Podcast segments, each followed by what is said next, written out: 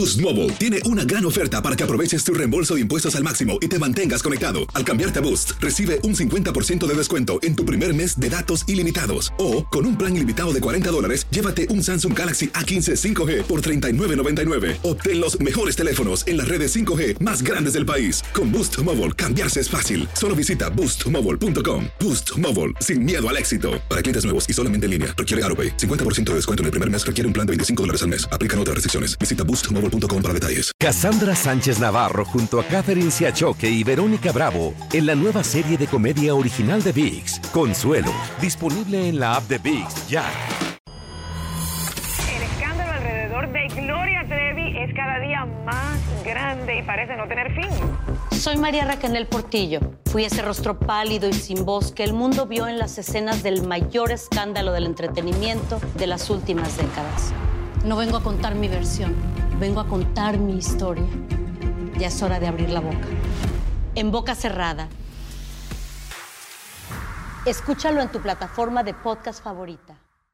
Univisión Reporta es un podcast de euforia. Hace una semana se dio a conocer la filtración de documentos del Pentágono que representan un riesgo grave para la seguridad de Estados Unidos. Parte de esta información sensible revela supuestamente la forma en que Estados Unidos recopila datos sobre países enemigos. Muestra cómo Estados Unidos ha penetrado los servicios de inteligencia rusos, conociendo así la fuerza de la maquinaria militar del Kremlin. El presunto responsable resultó ser un joven miembro de la Guardia Nacional y la pregunta que queda en el aire es, ¿cómo pudo pasar algo así? Jack Teixeira, miembro de la Guardia Nacional de Massachusetts, es el principal sospechoso de publicar el paquete de información confidencial más importante de los últimos años. Teixeira enfrentaría cargos relacionados a la ley de espionaje que hace un delito la sustracción, retención y transmisión no autorizada de documentos de seguridad nacional.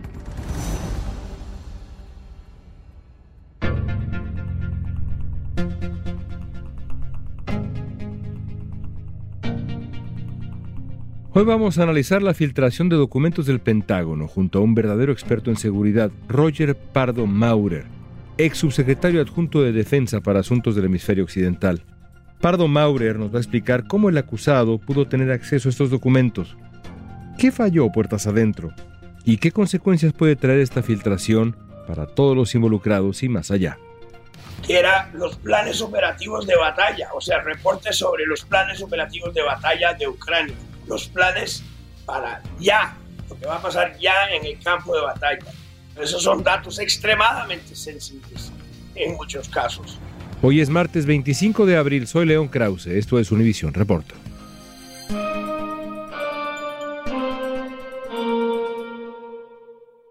Hablemos primero de la filtración en sí. A diferencia de otras filtraciones en la historia reciente, como lo que pasó con Edward Snowden, esta en particular no tenía como intención principal exhibir secretos o abusos del gobierno de Estados Unidos. Esta es una filtración hecha por un joven para, parece, presumir su acceso a documentos confidenciales. ¿Cuál fue tu primera reacción cuando conociste la naturaleza de la filtración y del filtrador? A la filtración, horror inmediatamente pensé, aquí tenemos otra instancia de un Snowden. Pero apenas comenzaron a salir los datos del muchacho, Teixeira, que hizo esto, ya comenzó a hacerse un cuadro mucho más interesante. Y ahí te voy a decir, León, que mi primera reacción fue pensar en la cadena de mando del muchacho, porque inmediatamente salieron datos sobre él y a mí no me parecía que era un muchacho malo, es un muchacho que se hizo malo y en un espacio muy breve. Y al decir malo, quiero decir que perdió la brújula, sencillamente. Vino de una familia que había servido en las Fuerzas Armadas, muy patriótica, creyentes, etc. La gran pregunta mía es, ¿qué le pasó a este muchacho que en este espacio tan breve de entrar a las Fuerzas Armadas y comenzar a ser jugador de video y estar con ese grupo de amigos, ¿qué fue lo que cambió su mentalidad. Y lo que más quería saber yo, para lo cual todavía no hay respuesta, es, quiero saber si la cadena de mando, los superiores, los oficiales, los sargentos que tenían el deber de, ser mentores, de cuidar, de conocer a este joven aviador de 21 años, que si tal vez ellos fracasaron en entenderlo y, así, y fracasando así hicieron que él fracasara. Las autoridades utilizaron helicópteros, un vehículo blindado y armas largas para detener al principal sospechoso de filtrar documentos que contienen secretos militares de Estados Unidos. El sospechoso se llama Jack Teixeira, tiene solo 21 años y trabajaba en la Guardia Nacional Aérea de Massachusetts. Su arresto se llevó a cabo en la residencia de la familia. Jack Teixeira, un joven miembro de la Guardia Nacional Aérea, ha sido acusado de publicar documentos secretos del Pentágono en una red social, Discord. El 14 de abril compareció por primera vez ante el Tribunal de Distrito de Massachusetts y se declaró no culpable del delito de transmisión ilegal de información de defensa. 21 años de edad tiene este muchacho, casi un adolescente. De hecho, seguramente cuando comenzó este asunto del grupo en redes sociales, quizá era un adolescente todavía o acababa de, de serlo hace muy poco, era miembro de la Guardia Nacional de Massachusetts ¿Qué quiere decir la Guardia Nacional Aérea de Massachusetts? ¿Qué posición tenía él? Explícanos un poco. La Guardia Nacional es una de nuestras reservas. Cada estado tiene su Guardia Nacional y estos datan, algunos de ellos hasta las milicias coloniales. Existe una Guardia Nacional del Ejército y una de la Fuerza Aérea. Entonces, estos son reservistas que tienen su vida como civil, pero al mismo tiempo su vida militar viven en ambos mundos son el verdadero ejemplar del ciudadano soldado, el ciudadano que está listo a tomar armas para defender a su país. Y es una de las tradiciones más ricas y honorables de los Estados Unidos. Entonces, ¿qué pasó con este joven? Él era el equivalente de un raso, el soldado de nivel más bajo en su unidad eso significa que tiene que tener sargentos oficiales superiores que lo conocen, que manejan la unidad. Ahí veo un punto importantísimo de fracaso, porque deberían haberlo conocido, deberían haber visto el deber del sargento y del comandante, sea teniente o capitán de una unidad, es conocer sus soldados, sus aviadores, sus marinos, es conocer, son su familia, por Dios, son su familia militar. Entonces algo fracasó ahí.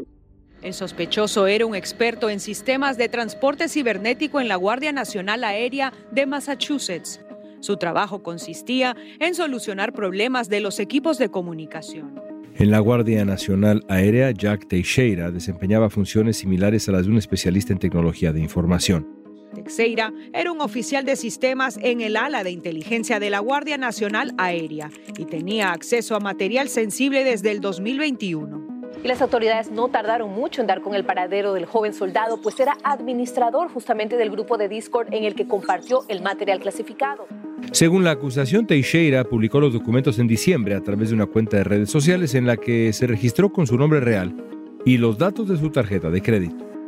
Pero entonces, si estamos hablando de un joven soldado raso en esa posición del escalafón militar, ¿cómo es posible, técnicamente incluso, que un muchacho en esa posición haya tenido acceso a archivos, no pocos, que luego fotografió y demás, ya luego platicaremos a dónde lo subió y qué pasó, pero haya tenido acceso a documentos así. La imagen que viene a la cabeza es una oficina en donde simplemente tienes que entrar, abrir un archivero y sacar papelitos y tomar fotos.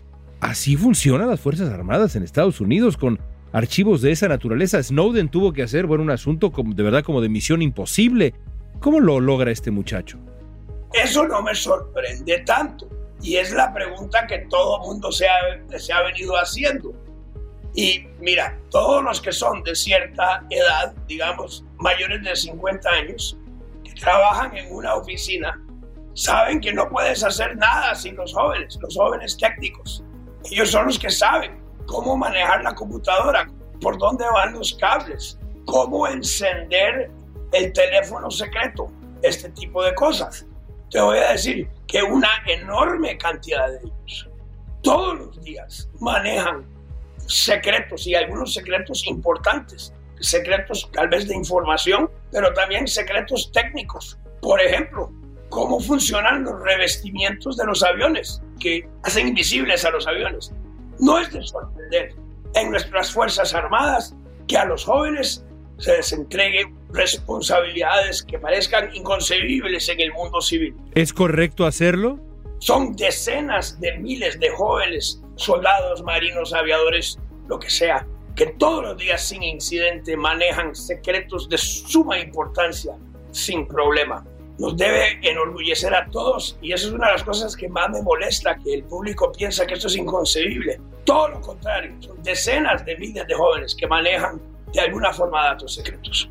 Son más de 30 páginas de documentos que circularon en redes sociales, en el material que pertenece al Pentágono.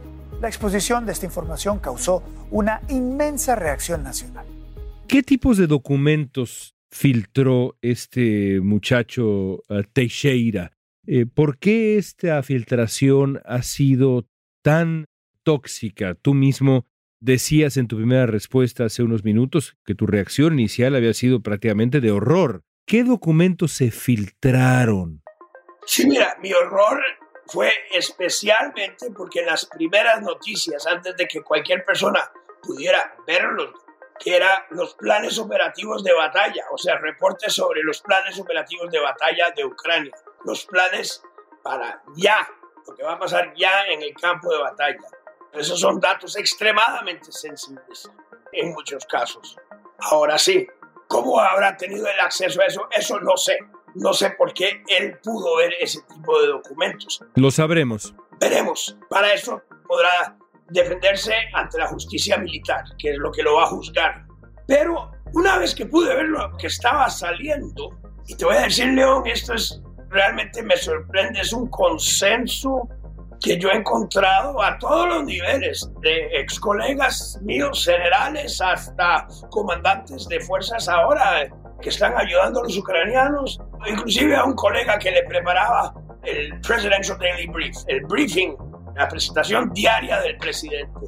Y todos nos quedamos viendo esto y dijimos, bueno, esto es algo que casi todo lo que encontrás ahí es algo que casi no puedes encontrar si estudias bien los periódicos o fuentes abiertas o si conoces a alguien que está involucrado. O sea, que tan secreto y tan importante en realidad no era nada que iba a cambiar el campo de batalla.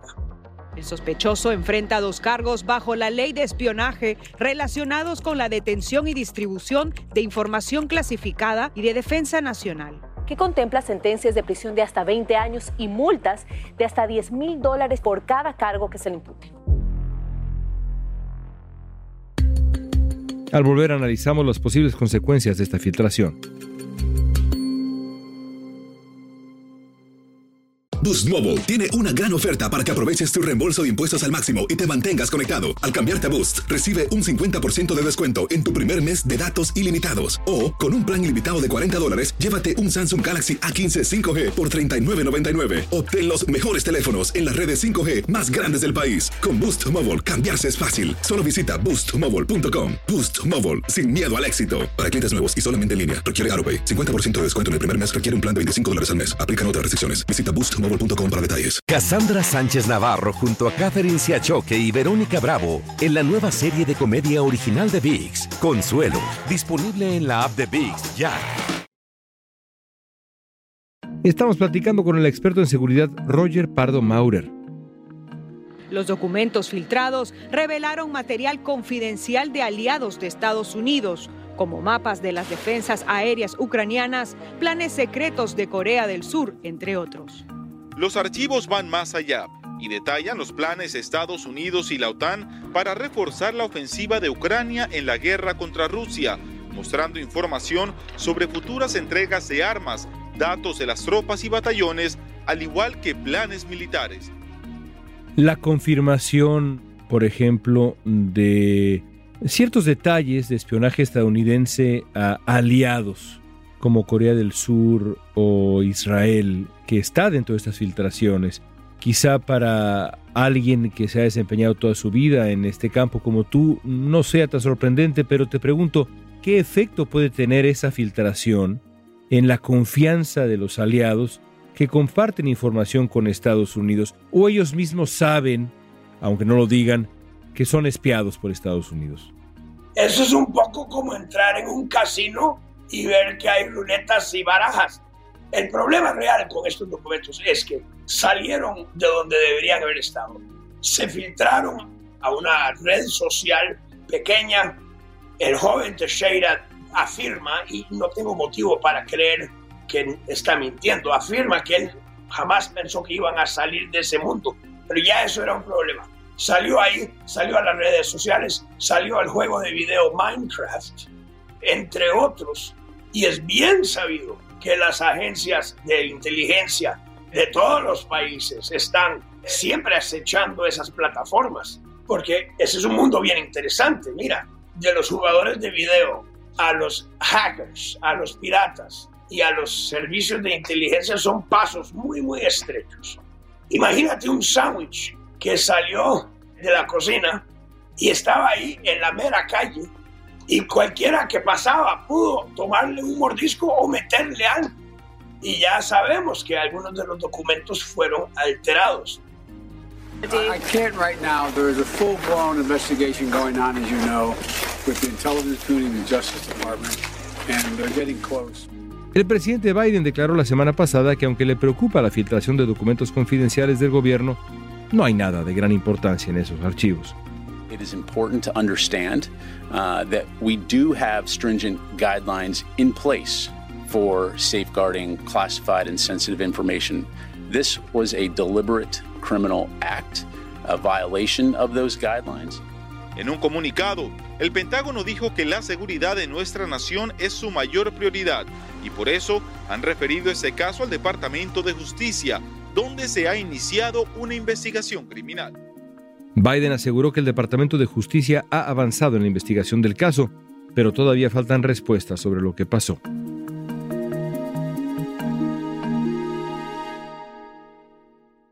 Ahora, hablemos brevemente de consecuencias y de elecciones. Quizá lo que más preocupa, y tú mismo lo señalabas, es la guerra en Ucrania. ¿Crees que la filtración, que tampoco es, vaya, en el caso de las, filtraciones eh, sobre la defensa en México, este hackeo a la Secretaría de la Defensa en México, estamos hablando de miles y miles y miles de documentos que se han necesitado que grupos y grupos y grupos de periodistas estén peinándolos para encontrar información. Aquí no estamos hablando de algo de ese tamaño, pero con lo que sabemos que hay, ¿crees que la filtración tenga consecuencias reales, importantes para la guerra en Ucrania? No. Viendo lo que he podido ver y lo que han hablado otros, lo que ha salido en la prensa, y la razón es esta, León. Hay que acordarse de lo que dijo el general Patton cuando habló del secretismo, o sea, del secreto con planes militares. Patton lo que decía era, mira, si tu plan de batalla lo puedes ejecutar en 24 horas, pero el enemigo solo puede reaccionar en 25, pues no importa el no hay que mantenerlo secreto, porque ese enemigo no puede reaccionar. Y esa es la situación de Rusia. Lo que hemos visto en el último año es que, primero, Rusia está agotada. Su plataforma industrial se ha colapsado. Su segundo o tercer ejército, porque el primero fue destruido, el segundo está en proceso de ser destruido, el próximo será destruido no es capaz ni de adaptar ni de aprender nada. Entonces, lo que yo sospecho es que Rusia no tiene capacidad de cambiar sus planes grandes en Ucrania. Inclusive es hasta posible que Ucrania, o sea, es un escenario posible con estos documentos, que Ucrania haya metido la mano alterando los documentos para hacer lo que yo llamo una estrategia de ala rota. Y el ala rota es cuando la mamá gallina finge que tiene un ala rota para distraer al emperador. Importante recalcar también que agencias de inteligencia aquí en Estados Unidos están diciendo que gran parte de la información plasmada en los documentos filtrados ha sido modificada por parte de la inteligencia rusa. Porque, claro, los documentos dicen dos cosas y los lees así, a grueso. Dicen, Ucrania está muy débil, Dios mío, se le acabaron las defensas antiaéreas, qué trágico Por ejemplo, están hablando que Rusia aumentó la cantidad de soldados ucranianos que han muerto y disminuyó la cantidad de sus propios soldados caídos en batalla como una forma de hacerlos ver más fuertes ante la opinión en Moscú.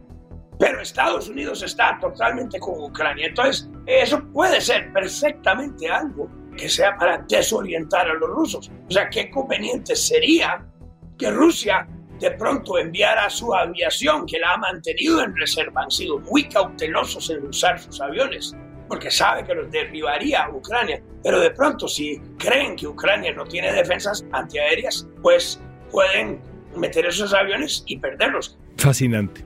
La gran pregunta, la gran falla en lo que pasó aquí es cómo es posible que un paquete de documentos secretos, supuestamente secretos, o sea, con información supuestamente importante, salga a la calle, ande circulando en juegos de videos por todo el mundo, en plataformas que ni sabemos cuáles son, más de un mes, seis semanas, y que nadie en el Departamento de Defensa, en la CIA, en el FBI, en el National Security Agency, en el servicio postal, ¿verdad? ¿Cómo es posible que ellos no se percatan? Eso es el gran fracaso. Se cree que la filtración empezó desde el año pasado en la red social Discord y luego se extendió por Internet en 4chan, Telegram y Twitter. Lo más preocupante es que se llevaba casi un mes esta información ahí en el Internet antes de que se dieran cuenta de esta información tan sensible estaba, ya había sido divulgada. Creo que más allá de este recorrido interesantísimo que nos has regalado y también me quedo, por ejemplo, con esta defensa que has hecho de los jóvenes que, a diferencia de Teixeira, manejan este tipo de documentos con absoluta responsabilidad. Son miles de ellos, según tú nos describes. Hay lecciones que hay que aprender. ¿Qué lecciones crees que debe aprender la estructura de seguridad nacional? No solamente del hecho de la filtración, sino también de lo que pasó después, el trayecto de la filtración hasta explotar en el mundo entero. ¿Qué lecciones debe aprender la estructura de seguridad nacional estadounidense? Para mí está absolutamente claro que es que la cultura de protección de los secretos del país que se vincula con el juramento a la Constitución eso es algo que tiene que ser pervasivo en toda la cultura general del país. Y aquí ha habido, al nivel más básico, me parece que hubo un fracaso en la cultura en la cual vivía este joven y que su cadena de mando tenía el deber de entender qué estaba pasando ahí y que esto va desde abajo hasta arriba. El presidente, al final de cuentas, es el último responsable por los secretos de la nación. Y como hemos visto en estos días, con presidentes que por descuido o por otros motivos se llevan documentos secretos ultra clasificados a sus hogares. Eso tiene que venir desde arriba y tiene que venir desde arriba hasta abajo. Tiene que existir una cultura de responsabilidad. Y yo digo, existe. No es que se ha derribado todo el templo del patriotismo, tampoco, para nada, absolutamente. Pero hay grietas. Y mira, yo creo que a este joven en ciertas formas hay que darle gracias por haber expuesto esto. Su motivo no era destruir a su país. Él lo ha dicho y yo personalmente creo que, que es cierto lo que dice. Pero algo le falló. Algo le falló en el cual él se puso en el centro de su universo en vez de su juramento a su país y a la Constitución. No hay mejor manera de terminar. Roger, te agradezco mucho, como siempre, tu tiempo, un privilegio hablar contigo. Gracias. Gracias. La semana pasada el secretario de Defensa anunció que la investigación sobre la filtración va a durar 45 días. Una vez concluido ese plazo, los investigadores tendrán que presentar informes preliminares y recomendaciones para mejorar las políticas y procedimientos del Pentágono relacionados con la protección de información clasificada. Otro de los objetivos de la investigación es determinar con exactitud quiénes son las personas que tienen acceso a información confidencial en el Pentágono y también en sus oficinas externas.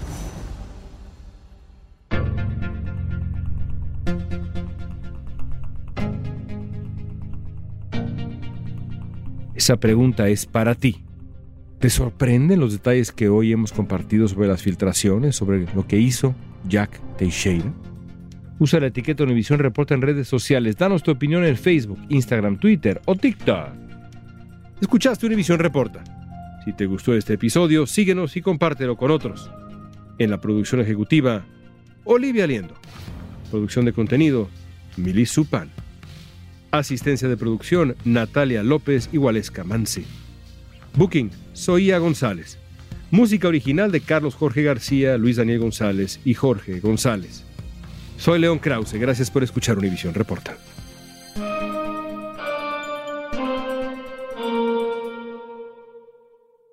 Soy María Raquel Portillo.